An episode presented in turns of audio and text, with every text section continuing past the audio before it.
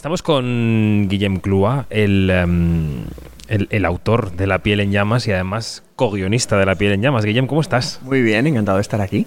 ¿Es la primera adaptación cinematográfica de tu obra? Sí. ¿Y qué? ¿Qué se siente?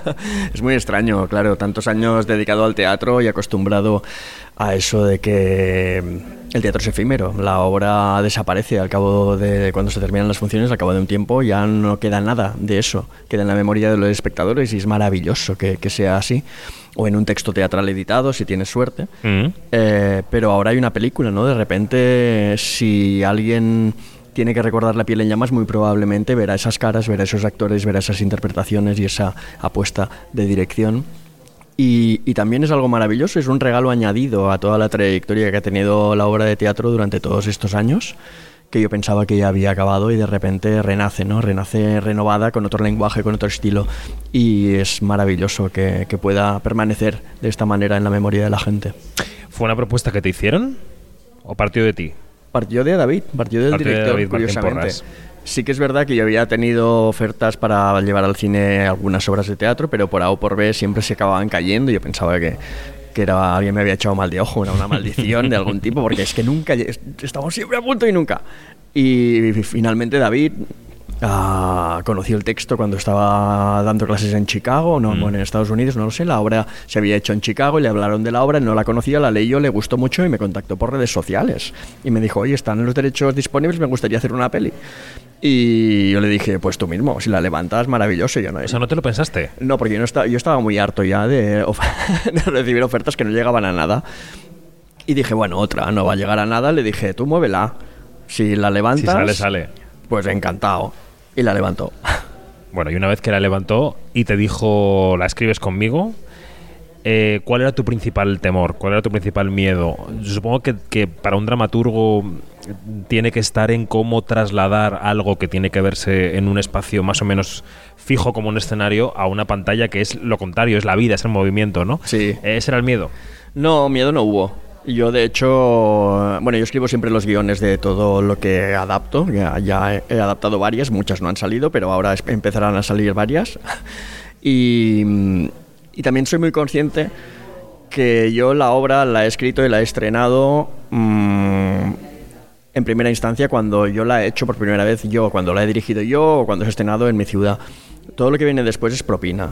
Es decir, siempre yo que he ido al extranjero y he visto producciones internacionales, que afortunadamente he podido ver muchas, y he ido tranquilísimo diciendo, yo mi trabajo ya lo he hecho. Mm. Yo he demostrado lo que quería hacer, lo que quería hacer. Si ahora viene otro director en otra producción y lo hace a su manera, pues será mejor o peor, pero será a su manera. Y yo es, un regalo ver otra visión de eso. Y en el cine, en ese momento tuve la misma, la misma idea, es decir, voy a poner todo esto en manos de un director, yo lógicamente voy a escribir, a, colaborar en el guion, que aquí lo hicimos a cuatro manos, y estaré dispuesto a que él me, ofrezca todas las cosas que a mí no se me han ocurrido solo.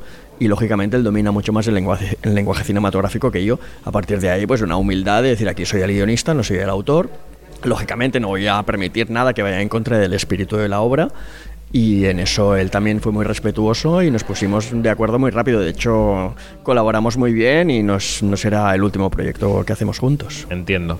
Y en el proceso de escritura de ese guion, Guillem, eh, claro, han pasado unos años desde que publicaste la, la obra. Em, ¿Evalúas la vigencia del texto? ¿Te preguntas si sigue resonando eh, tiempo después de escribirlo? ¿Tienes la tentación de actualizarlo en algún momento? ¿O prefieres mantener esa esencia ahí en el pasado, en el momento en el que la escribiste? Hmm. Curiosamente no hemos tenido que cambiar mucho porque los ingredientes que conforman la historia es que son más vigentes que nunca. Hmm. Al final estás hablando del papel de los medios de, de, comunicación en tiempos de guerra, de las víctimas de los verdugos, de qué países someten a otros y con qué intereses geopolíticos, socioeconómicos que ah, no cambian. Cambian quizá el tipo de armas, cambian las tecnologías, pero al final la historia que estás contando es exactamente la misma. Da igual si la bomba la tira un avión tripulado, si la tira un dron, o da igual si la víctima está racializada o no lo está, si es blanca, negra o oriental. Estamos contando la misma historia. Y hace 20 años escribí esta historia casi y, y sigue vigente. Y por desgracia yo creo que seguirá siendo vigente mucho tiempo. ¿En qué proceso más, aparte del guion, has participado? ¿Has estado, has tenido un ojo en el casting, por ejemplo? No, no, no. Ahí yo ya también era, eran tiempos difíciles de pandemia. Yo estaba colaborando con otros proyectos, otras películas y no pude involucrarme mucho. ¿Y presente en el rodaje?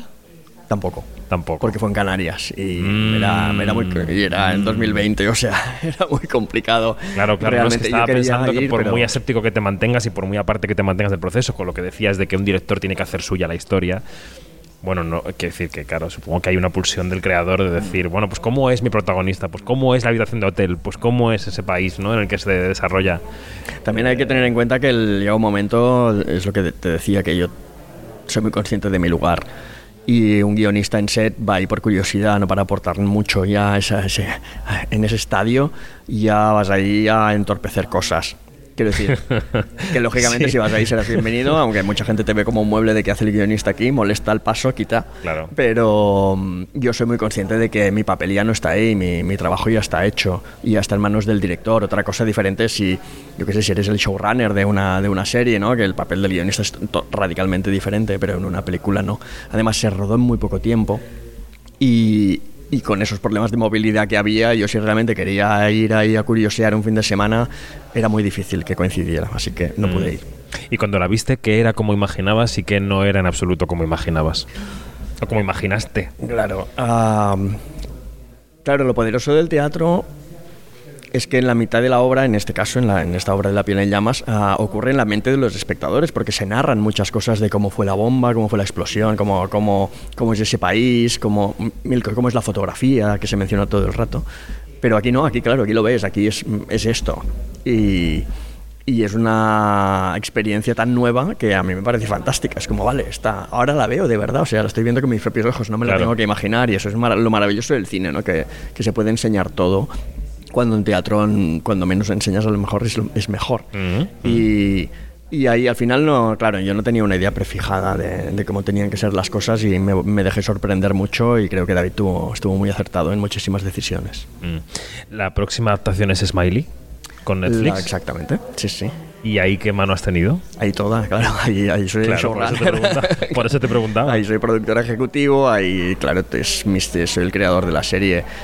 Y, pero también ha sido una mano, claro, ahí puedo modificar todo. Estamos partiendo de una obra de teatro de una hora y media a una serie de ocho capítulos. Entonces, eh, no es tanto una adaptación como la creación de un universo entero de personajes LGTBI que giran alrededor de un bar y de unas amistades y de unas historias de amor que se van cruzando entre ellas y fue como partir de cero, ¿no? Fue como desmembrar totalmente la historia de amor original y a partir de ahí reconstruir todo un universo entero. Eso Fue, fue muy guay. Bueno, ¿Qué está tal- siendo muy ¿Y qué guay. tal te has sentido en ese papel de, de- de casi de showrunner, no? Como Bueno, maravilla, ya Eh, no será la última, ya te lo digo yo.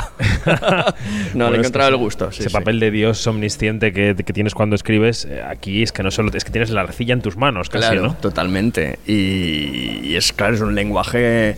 Es curioso porque yo estoy redescubriendo lenguajes y géneros y formatos ah, constantemente, ¿no? Y, es, y me apasiona eso porque yo me aburro si siempre hago lo mismo. Y televisión, teatro, cine, lo que sé, mil cosas que, que van surgiendo la posibilidad de ir trabajando más y más en distintos aspectos de esos tres formatos y me siento muy afortunado de poder hacer eso, ¿no? Porque voy saltando de uno a otro y, y- y sigue interesando a la gente. Entonces es, es muy guay tener esa oportunidad, soy un privilegiado. Mm. El señor con el que hablamos es un premio nacional de literatura dramática que suele ser una etiqueta que imaginamos a un señor mayor y aburrido, ¿no? Que se lo lleva, pero no, es Guillem Cloa, que es todo lo contrario y que además se ha preocupado, yo creo, mucho en su carrera eh, de llevar a la gente joven al teatro, de intentar encontrar cuáles son sus preocupaciones y reflejarlas en los de teatro y ahora creo que eh, justamente Netflix es un medio que ven muchos jóvenes.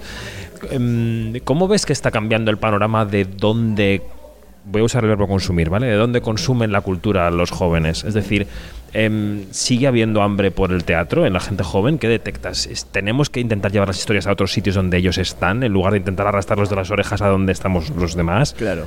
¿Cómo ves esto? Sí, yo, em, a raíz de lo que dices, yo he colaborado muchos años con la joven compañía de Madrid, ah, que está muy preocupada y insiste mucho en hacer teatro de jóvenes para jóvenes y hecho por jóvenes.